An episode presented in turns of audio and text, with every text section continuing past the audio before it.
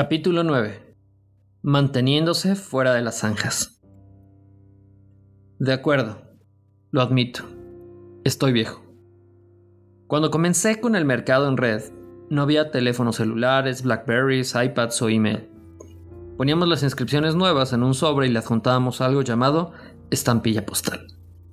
Y esperábamos que llegaran antes que terminara el mes. Prácticamente alucinamos cuando salió al mercado una increíble invención llamada fax. Esto significaba que podías enrolar a alguien durante los dos últimos días del mes y asegurarte que el volumen contara. De igual manera, no tienes una muy buena idea de hacia dónde está apuntando tu negocio. Si tenías una organización muy grande, se sabría a lo largo de varios estados o provincias y en ocasiones países. Sabías lo bien que te fue el último mes cuando el cartero te entregaba tu cheque de comisiones. Si fueras realmente perspicaz, pagarías adicional por la entrega de tu cheque con FedEx. Llegaba en una pesada caja con un papel de computador verde y blanco, el cual listaba tu organización. Luego pasabas horas con resaltadores buscando en el reporte para descifrar quiénes eran los líderes sobresalientes, qué mercados estaban fuertes y a quién debías alcanzar. Adelantándonos al día de hoy, puedes realizar una presentación virtual con miles de personas, enviar emails con enlaces para los prospectos y probablemente rastrear a las nuevas personas y órdenes de producto a través de la organización en tiempo real, desde tu laptop bajo una palmera. Tu oficina virtual te permite desplazarte a lo largo de toda tu organización, revisar quién está en envío automático y cuáles tarjetas de crédito fueron rechazadas y por lo tanto no fueron procesadas las órdenes. Tienes información inmediata y acceso en tiempo real para manejar tu negocio. Esto ha hecho que desarrollar el negocio sea mucho más fácil y nos permite tener una buena lectura de lo que está ocurriendo durante el mes, pero también implica un peligro. Es muy fácil enamorarse de la tecnología con la gente que pensamos que podemos administrar a nuestra gente. Pero si hay algo que he aprendido en 25 años, es esto. Tú no administras a la gente. Tú lideras a la gente y administras cosas. Y en Mercadeo en Red, la mejor forma de hacer esto es a través de consejería mensual. Ahora, no pienses en esto como la consejería que recibes en el sillón de un psiquiatra. Aunque no niego que sucede mucho de eso. Piensa en esto como un sistema estructurado para ser un mentor. Como mi amigo Billy Looper suele decir, el mercadeo en red funcionaría perfectamente si no involucrara gente. Pero, infortunadamente, así es. Y la gente tiene sus propias situaciones.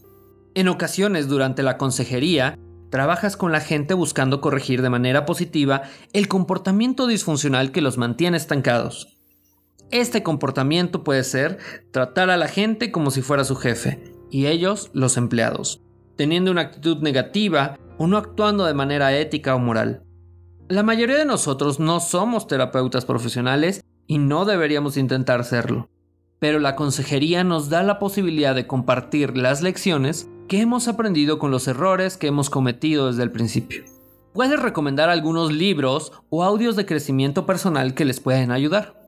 Y si has creado una buena cultura de desarrollo personal, la mayoría de las personas estarán abiertas a ser entrenadas y se darán cuenta que las puedes alcanzar al siguiente nivel de éxito.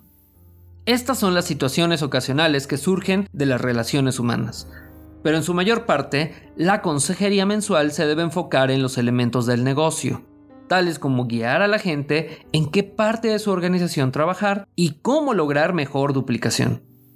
La consejería es un proceso mensual donde trabajas uno a uno con los miembros de tu equipo clave y evalúas las estadísticas más importantes del negocio. Algunas de las más esenciales incluyen número de distribuidores en el grupo, volumen promedio, número de asistentes a los eventos mayores, avances de rango, líneas con un líder o número total de líderes en el grupo. Probablemente dos de las variables más importantes para tener en cuenta son el número de líneas con un líder y el número total de líderes en la organización.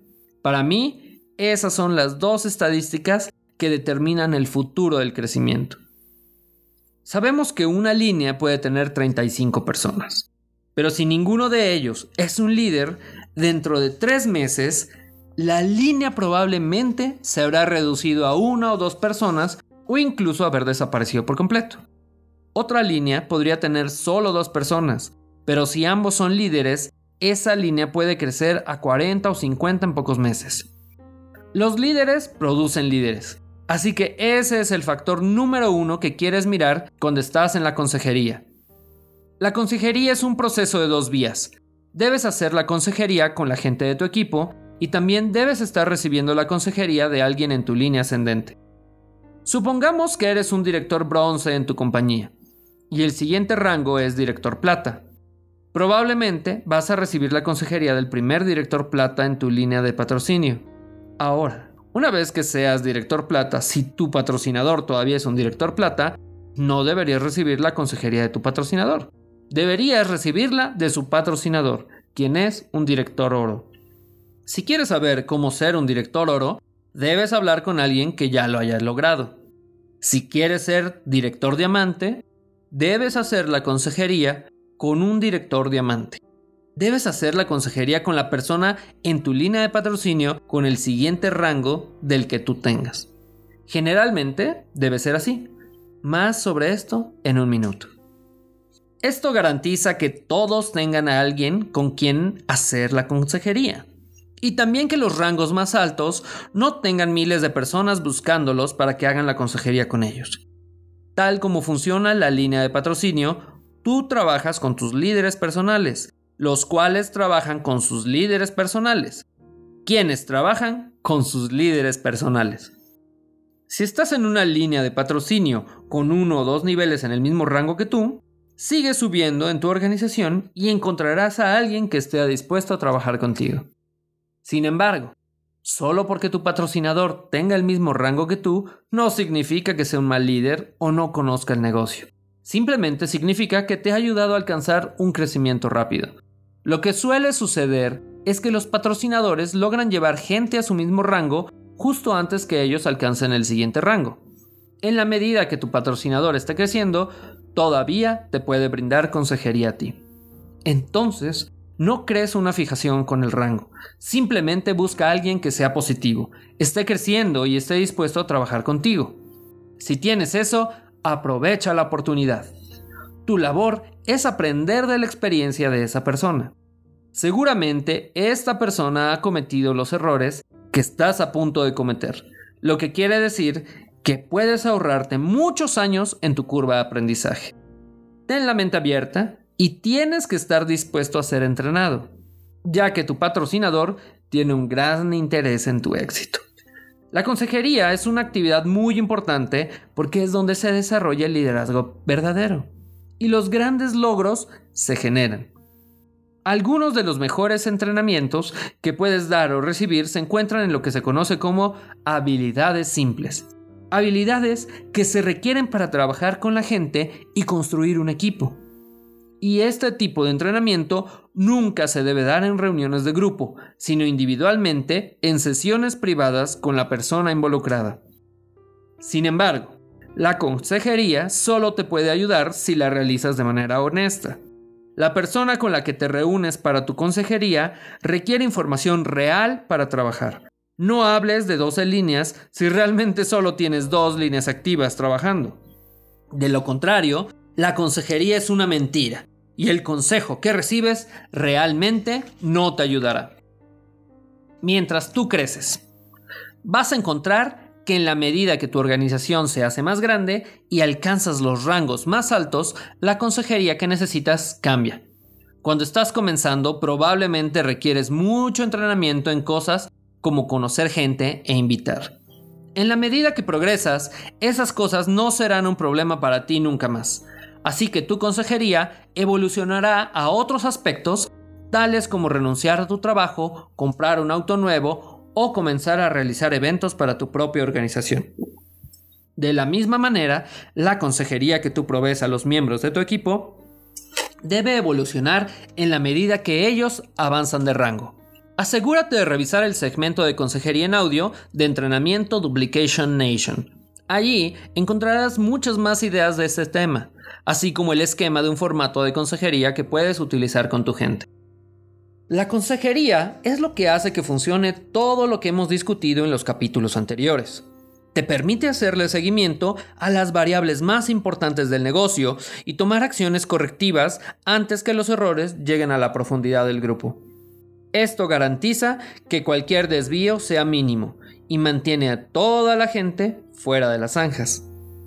Realiza la consejería en lo posible, lo más cerca al comienzo del mes, porque la información requerida para esto debe transferirse por toda tu línea de patrocinio. Supongamos que tienes una organización que está comenzando y estás haciendo la consejería con solamente cuatro personas. Debes recoger sus formatos y sumar los datos para llenar tu propio formato.